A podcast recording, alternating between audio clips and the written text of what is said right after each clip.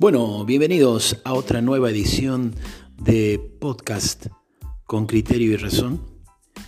Ya hablamos en otra oportunidad sobre el uso racional, vale bien decir, de la razón. ¿Hacemos eso habitualmente o decimos cosas sin pensar? Actuamos sin saber. La coherencia existe. Existe en nuestro interior. Existe en el afuera, en lo que otros ven de nosotros. La coherencia, vale bien decir, es fundamental en nuestras vidas.